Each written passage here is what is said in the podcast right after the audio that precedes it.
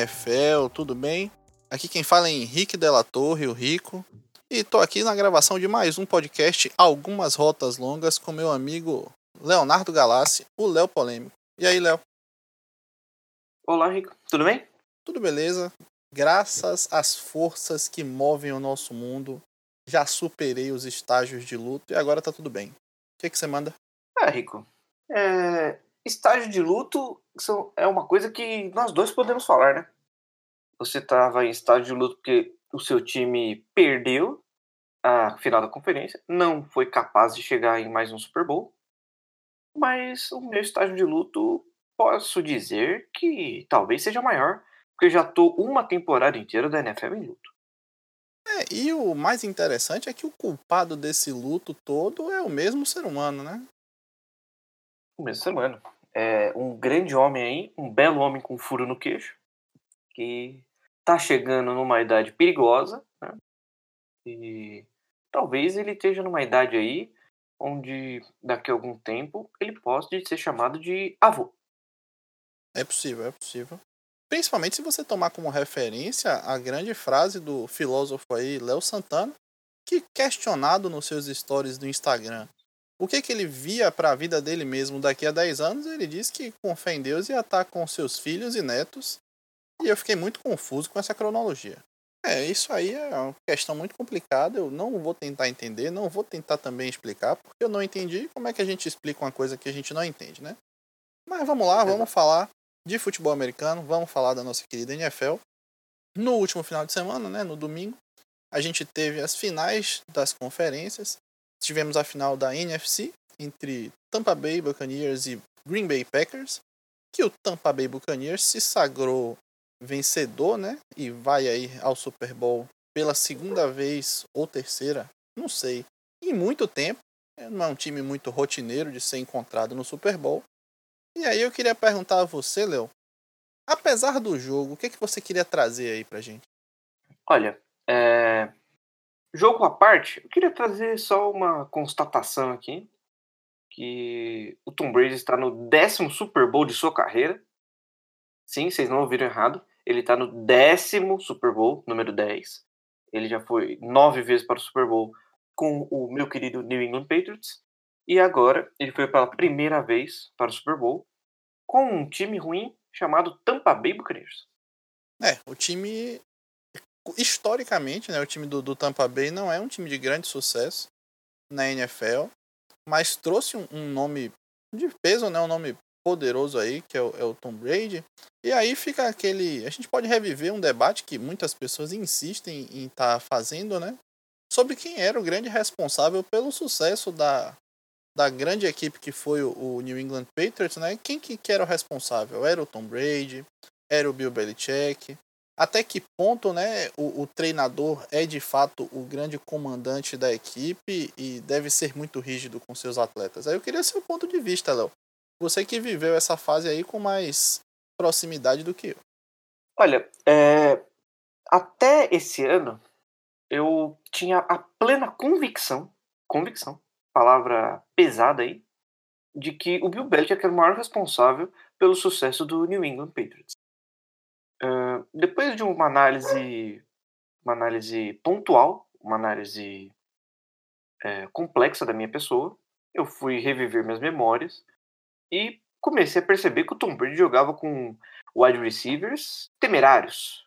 Wide receivers que, se você falar, olha, esse jogador ganhou um Super Bowl, vai dar risada, porque você não vai acreditar.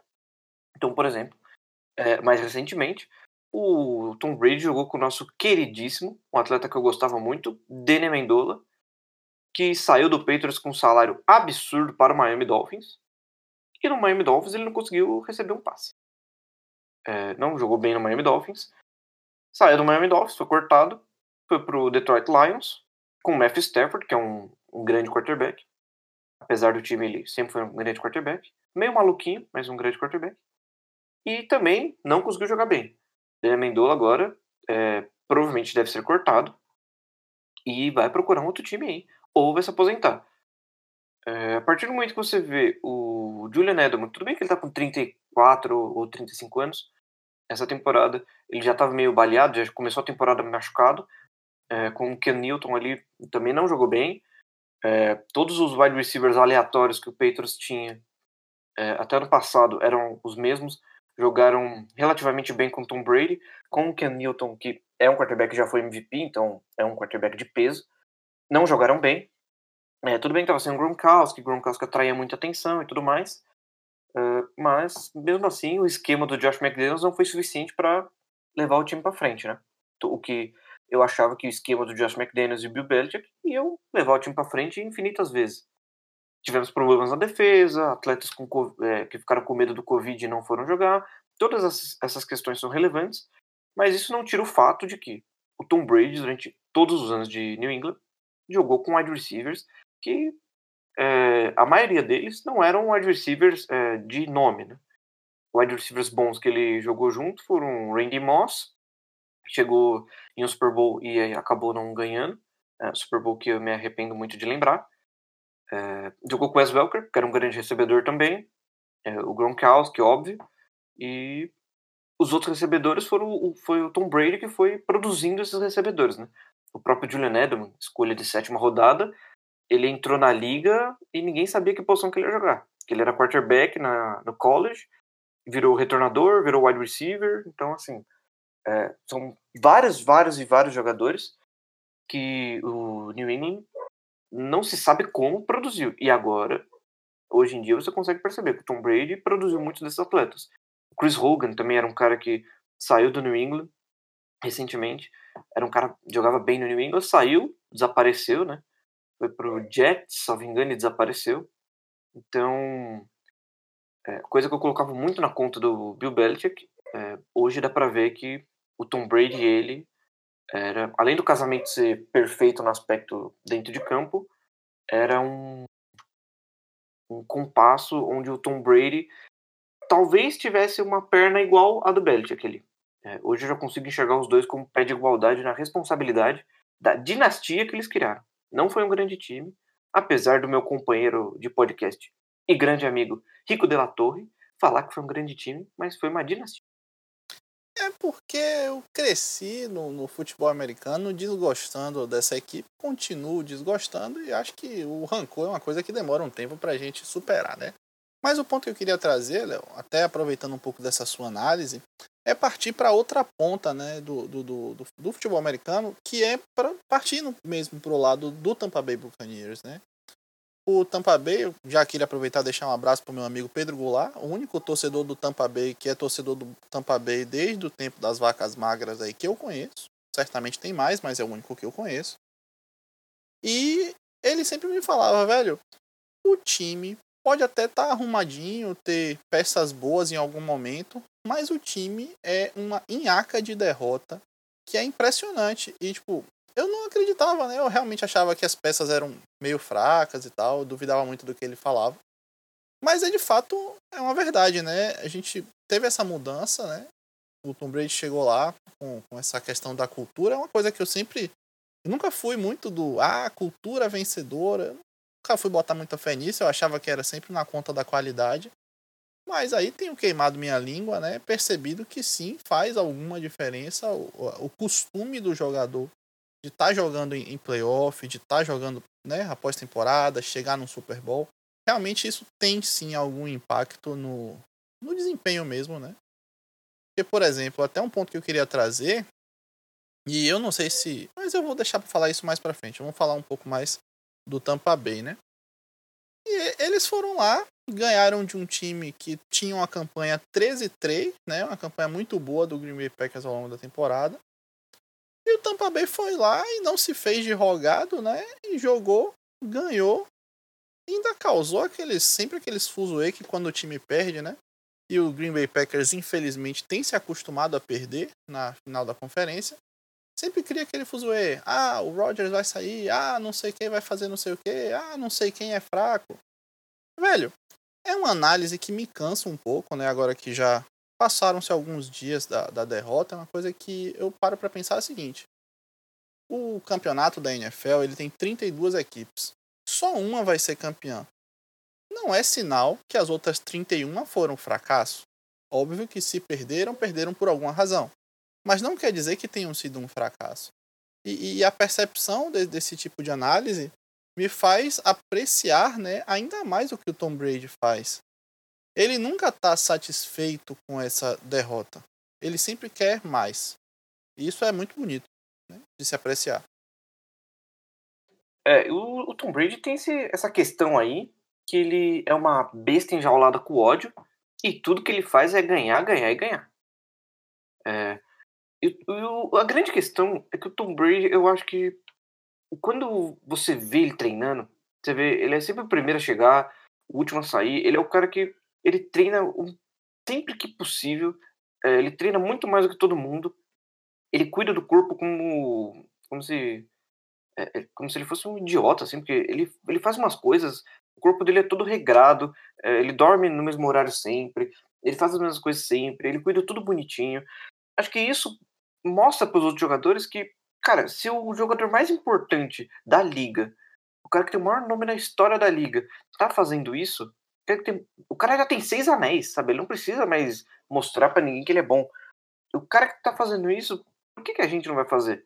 É, e essa mudança de postura, essa cultura que ele trouxe de olha, aqui você tem que jogar, tem que treinar, tem que fazer tudo o máximo possível, toda jogada importa, você não pode parar, não pode pensar que essa jogada não importa, que só a próxima vai importar, que só importa é, é big play e turnover. É, acho que essa cultura que ele trouxe pro, pro Tampa, até os veteranos é, do Tampa entenderam essa questão e e voltaram a, a focar no jogo mesmo. Pararam de pensar em, besteirinha, em mídia, só em dinheiro, em ah, a gente não vai ganhar nada mesmo, então não tem problema. E uma questão que eu queria ressaltar aqui, Rico, eu não sei se você chegou a ver aí nas redes sociais, mas depois que o Tampa ganhou o jogo do Packers, tem a cerimônia do troféu e tudo mais, né? O Mike Evans ficou muito confuso e o Mike Evans estava indo pro vestiário. Ele esqueceu que tinha uma cerimônia rolando teve que um assistente lá do Tampa falar, ô oh, Mike Evans, volta aqui, tem o troféu, rapaz. Ele, ah, é que eu não tô acostumado a vencer. E voltou para receber o troféu. Eu vi, eu vi, eu cheguei a ver esse vídeo. É muito engraçado. O Mike Evans querendo sair como se ele tivesse ganho um jogo normal. Sim. E né, esqueceu que o campeão de conferência tem lá o troféu. Uma homenagem né, a esse grande momento.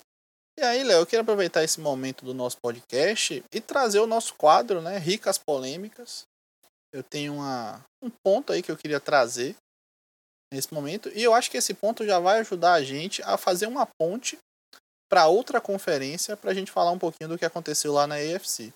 Posso estar tá trazendo o ponto que eu quero? Rico, a única coisa que você não pode fazer aqui é sofrer. O resto você pode fazer qualquer coisa. Tranquilo. A rica polêmica que eu queria trazer hoje é a seguinte. A gente começou esse podcast, né? Falamos muito bem do Tampa Bay Buccaneers, elogiamos. Mas o ponto que eu quero trazer é o seguinte: apesar de estar ganhando, de ter se classificado ao Super Bowl, o futebol americano apresentado pela equipe dos Bucks nas três partidas que disputaram na pós-temporada foi um futebol americano bem inconsistente, a, a, bem de, da verdade, né? O segundo tempo ofensivo do, do Tampa Bay nesse, nesse jogo da final da conferência contra o Green Bay Packers prova bem isso.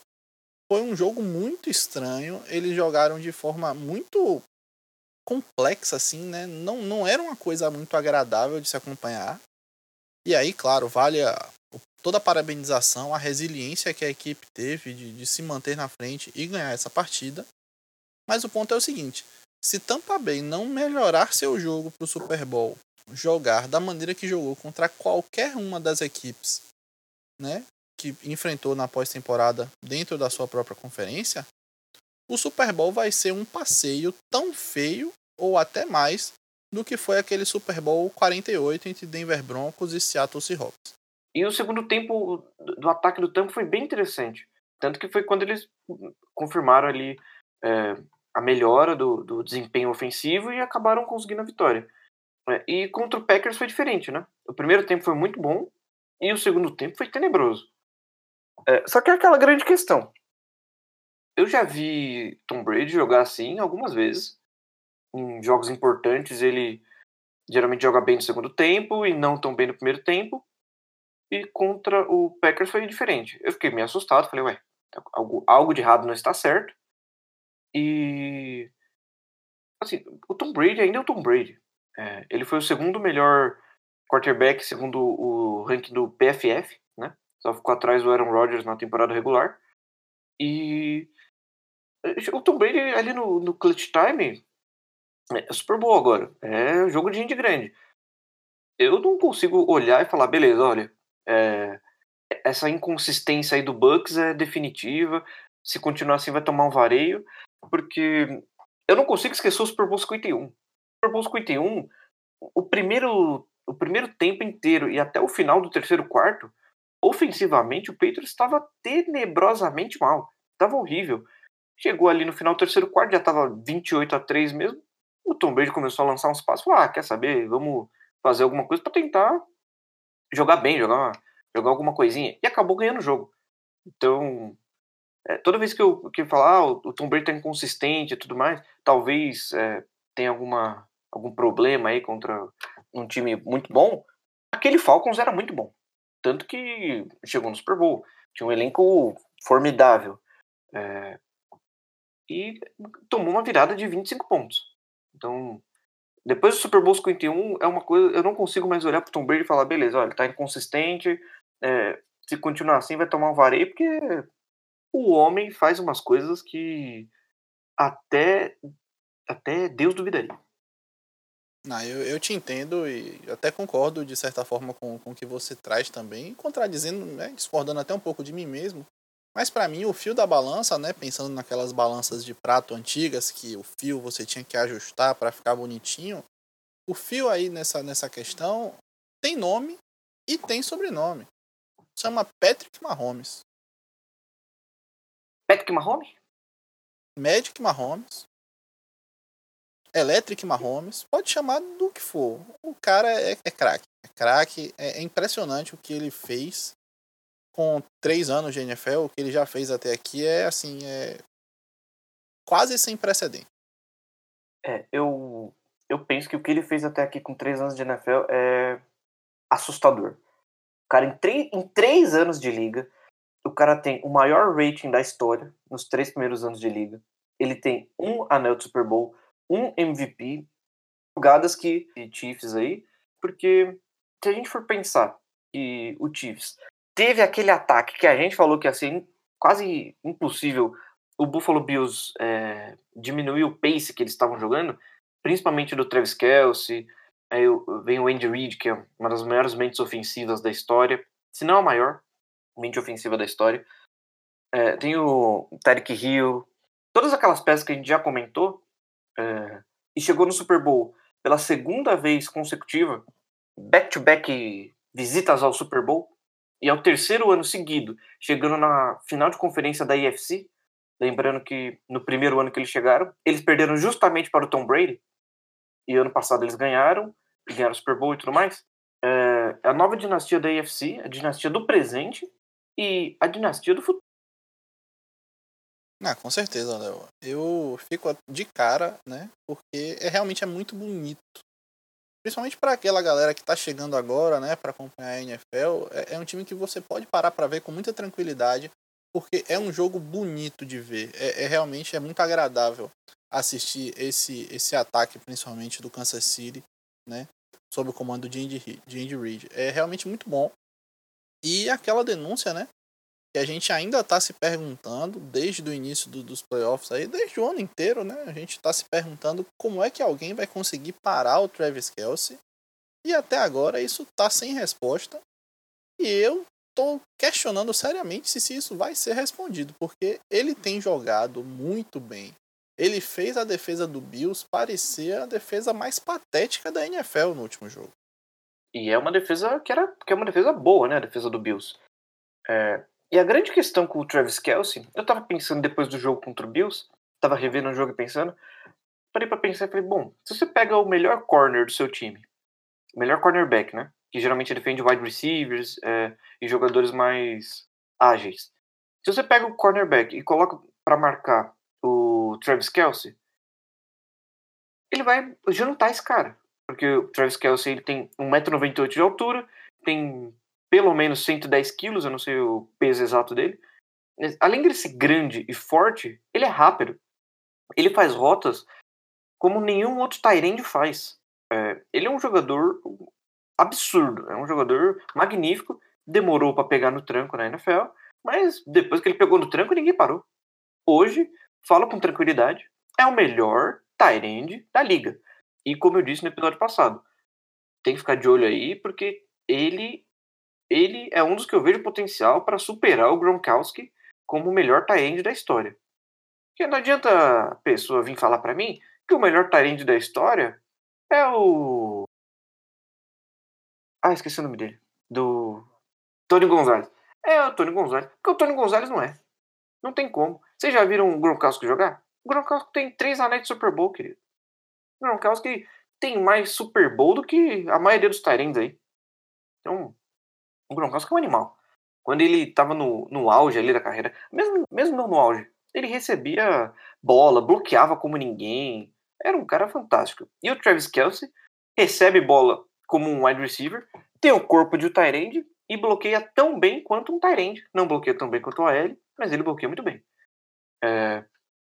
E, é muito difícil, porque você bota um cornerback, ele destrói o cornerback.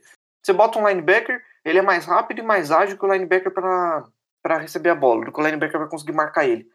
Aí o que, que você faz com o Travis Kelsey? Eu não sei. Eu tenho grandes dúvidas aí. E eu acho que a única pessoa que poderia é, responder essa questão e parar o Travis Kelce, ou pelo menos diminuir o pace que ele está jogando, é, seria o grande Bill Belichick, trazendo um pouco de clubismo aqui. E o Bill Belichick é o melhor técnico da história do futebol americano. Aí, Léo, eu vou me permitir discordar de você em um ponto, porque eu conheço uma pessoa que teria plenas condições de parar o Travis Kelsey, e essa pessoa se chama Tony Corrente.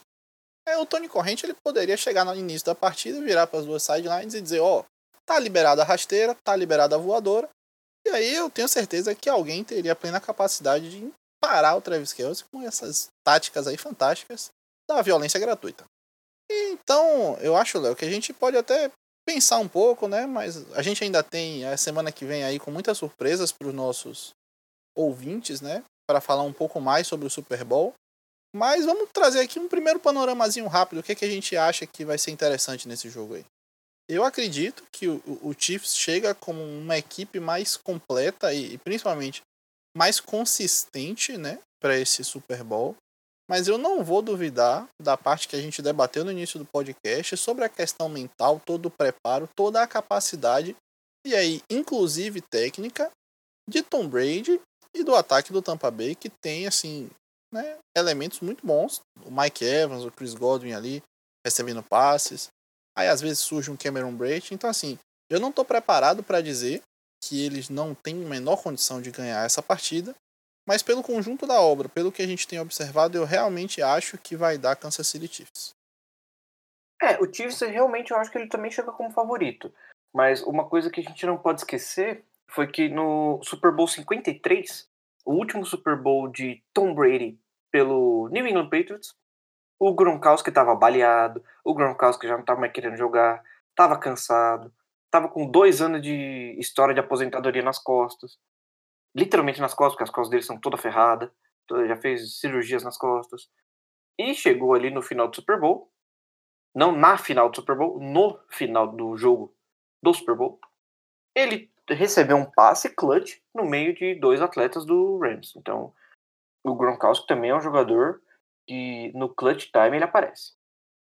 Mas acho que a sua análise sobre o Chiefs foi perfeita. Realmente o Chiefs chega como um time mais completo, tanto no ataque é, na defesa nem tanto, mas a defesa já joga algum, já joga junto há mais tempo, então e, e, no, e no, mesmo esquema, né? Então acho que é uma defesa que é bem, bem interessante também da gente é, analisar. E tem sempre o fator Mahomes que pode soltar uma bola a 200 jardas de distância, porque ele tem potencial para isso. Eu realmente acho que vai ser um jogo muito, muito bom. E estamos animados, né? Estamos animados, ainda não é esse final de semana, já será no domingo, no outro domingo, dia 7 de fevereiro. Mas estou realmente muito animado para esse Super Bowl aí 55. E para não dizer que a gente falou apenas de coisas que acontecem dentro do campo, eu só queria salientar uma coisa negativa com relação a esse Super Bowl, né? Que ambas as equipes chegam a ele com um recebedor agressor no seu elenco. E isso me entristece, né? Ainda mais se a gente tomar como exemplo o caso que teve aí do Chad Wheeler, o offensive tackle do Seattle Seahawks, mostrando mais uma vez que às vezes esses atletas do, da NFL e de outros esportes também, mas tratando aqui específico do futebol americano, eles têm algumas, alguns caras que são realmente criminosos, cara. A gente sabe do, do que o Tyreek Hill fez com, com a família dele. A gente sabe a situação que, que o Antonio Brown também causou, assim, situações nojentas que nos deixam com, com, com raiva, com ódio, porque são realmente situações deploráveis. E aí essa semana ler esse relato, né, do que o da violência que o, que o Chad Wheeler causou realmente me deixa muito enojado muitas vezes. É, é, a sociedade como um todo é uma questão muito complexa, mas eu não tenho nem o que acrescentar ao que, ao que você falou, eu assino embaixo. É, são atitudes deploráveis e que infelizmente ainda acontecem no mundo. É, infelizmente sim. Mas vamos falar, né? Vamos sair agora um pouquinho do, do Super Bowl, vamos sair um pouquinho de Chiefs e Buccaneers. E vamos falar sobre a grande questão que está movimentando aí a, a liga também nesses últimos dias, que é o pedido de troca do Deshaun Watson, né? Ele oficialmente já chegou para o Houston Texans e disse: "Irmão, me troca aí na moral". É, esse é um pedido que chegou tarde, né? Porque antes dele renovar esse contrato que ele tá agora, já existiam rumores de que o Deshaun Watson ia pedir para sair do do Houston. Mas os rumores não se concretizaram, ele renovou o contrato, contrato bem gordinho, por sinal. E agora ele chegou na diretoria e usou essa bela expressão que você, com uma grande maestria, trouxe, pediu para ser trocado. E eu não acho que ele está errado. Sendo bem honesto, eu não acho que ele está errado. É um time que, desde que ele chegou, nunca fez nada para protegê-lo na questão de linha ofensiva. Sempre teve jogadores na linha ofensiva que é, eram muito ruins, deixava ele tomar pancada livremente, não gastava dinheiro com a linha ofensiva. Quando gastou dinheiro com a linha ofensiva, trouxe um jogador apenas, que é o Lermy Tencel, que eles trouxeram do Miami Dolphins.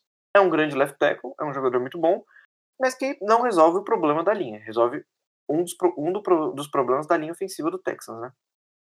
É, e o Deshaun Watson tem que aproveitar enquanto ele está novo, enquanto ele ainda tem mercado, e que tem times nessa temporada que tem necessidade de quarterback é, times óbvios como o New England Patriots, né? Uma dica aí pro Deshaun Watson. Se ele tiver ouvindo nosso podcast, que ele é um grande amigo, Deshaun, vai para New England. New England é um grande time, vai te receber muito bem. É, o New York Jets também é um time que está procurando quarterback. Apesar de ter a segunda escolha no draft desse ano, se eles pegarem o Deshaun Watson, é, pode ser mais interessante, porque ele já é um jogador testado e, e tudo mais. E é um grande jogador. É, outro time que pode estar na procura de quarterback e poucas pessoas estão falando é o Atlanta Falcons, que parece que o Atlanta Falcons quer desmembrar o time e começar do zero. O São Francisco 49ers acho que já deixou o barco do Garópolo ir embora, né? É, você consegue lembrar de mais algum outro time? Ei, Rico, minha cabeça agora falhou aqui. É, eu acho que um, um, time que poderia receber o, o, o Deshaun Watson seria o próprio Detroit Lions, né? Mas eu acho que não é o caminho que eles querem tomar, principalmente agora que eles estão veiculando que eles vão trocar mesmo o, o, o Stafford, né?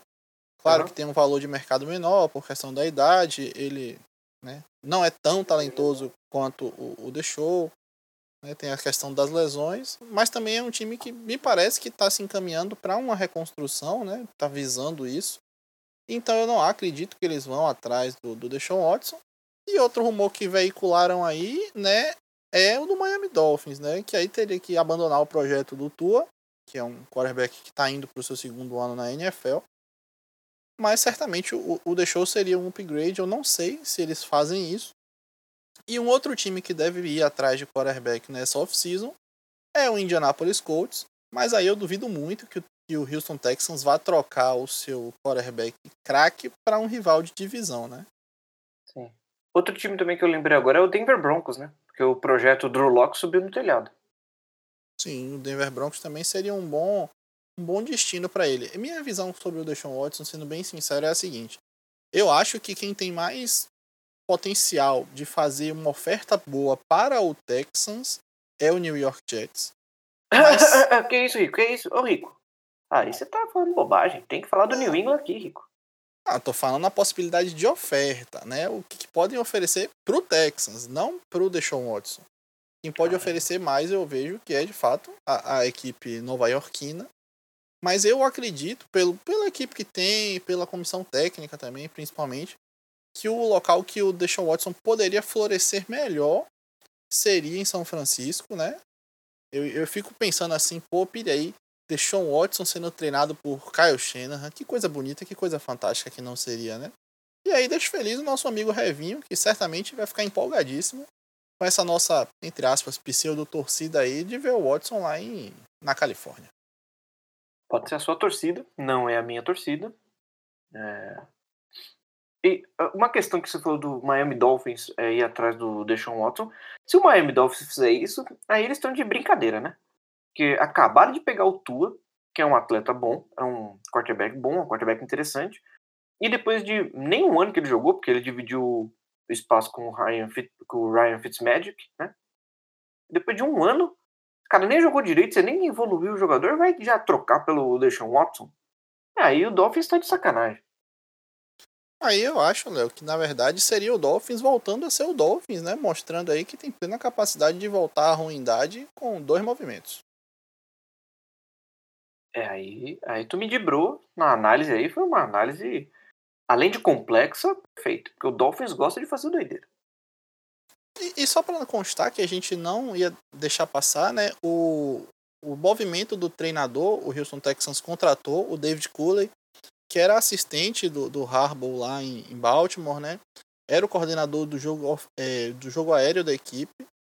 É, não é uma contratação muito badalada, né? Não é realmente um nome que, que salta aos olhos, vide as outras opções que existiam no mercado. Mas duas coisas têm que ser ressaltadas aqui.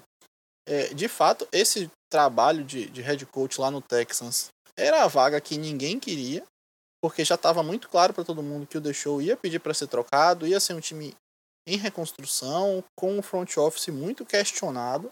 Então realmente era um trabalho que nem todo mundo queria. E a outra questão é que o David Cooley, com essa sua contratação agora para head coach, ele passa a ser o segundo treinador afro-americano, né, como, como eles usam lá a terminologia no, nos Estados Unidos, é o segundo treinador é, head coach afro-americano da NFL, se juntando aí ao, ao Mike Tony.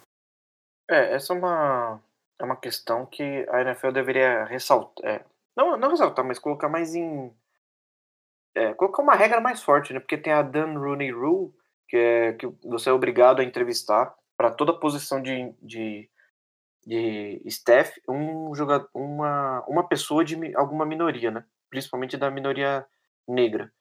É, infelizmente a gente não vê essa regra sendo bem cobrada, né? A NFL, todo mundo sabe que é uma liga que tem inúmeros problemas raciais, né? Não, sem dúvida. E até trazendo um dado de um jornalista da ESPN americana que agora me fugiu o nome, é, é muito preocupante na, na visão dele, e, e a gente está concordando com ele nesse sentido, que uma liga que 70% dos jogadores é negro, né? E são negros no caso, e, por exemplo, no último draft da primeira rodada, das 32 escolhas da primeira rodada, apenas dois jogadores não eram negros. Que só tenha dois treinadores, né?